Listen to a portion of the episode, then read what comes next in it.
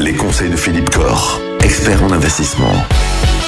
Depuis le début de la semaine, on parle des locations meublées. Aujourd'hui, on va parler de la location euh, dans un EHPAD, en tout cas de l'investissement dans un EHPAD. Est-ce que c'est une bonne idée d'investir en EHPAD?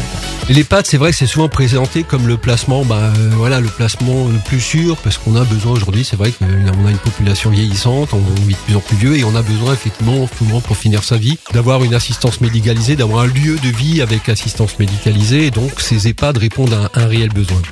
Est-ce que c'est un bon investissement? Eh bien, en ce qui me concerne, je suis très réservé sur ce type d'investissement. Je vais vous donner mes, raisons. Donc, je l'avais déjà expliqué, on est sur un investissement qui est une résidence-service. On n'achète pas de l'immobilier, mais on achète l'outil de travail d'un exploitant.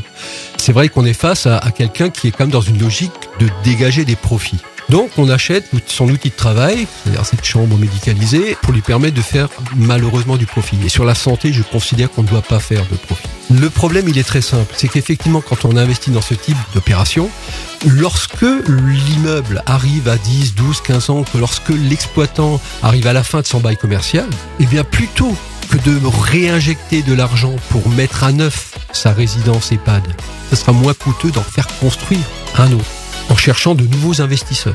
Donc de nouveaux investisseurs vont financer l'outil de travail qui sera neuf, qui sera tout beau, qui sera euh, voilà, qui répondra aux réglementations en matière euh, santé. Et ceux qui auront investi préalablement, bah, on se retrouvera qu'un EHPAD vide et qui sera très difficile de remettre en valeur parce qu'il faut pratiquement le, le détruire. Hein. On peut pas le changer en appartement, le transformer, c'est assez compliqué.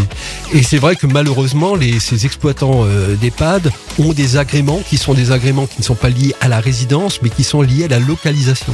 Et il est donc très facile pour eux de faire construire un nouvel EHPAD à 500 mètres, à 1 km, à 2 km, à 5 km du premier EHPAD. Pour eux, comme dit, c'est beaucoup plus simple, c'est beaucoup plus cohérent, c'est beaucoup plus économiquement performant d'avoir un outil neuf, financé par des petits épargnants, qui on aura promis monts et merveilles, que de mettre à niveau l'ancien EHPAD qui demande des travaux. Voilà. Donc en résumé, investir dans un EHPAD, ça n'est pas forcément Euh, non, je si bonifique. conseille. Voilà.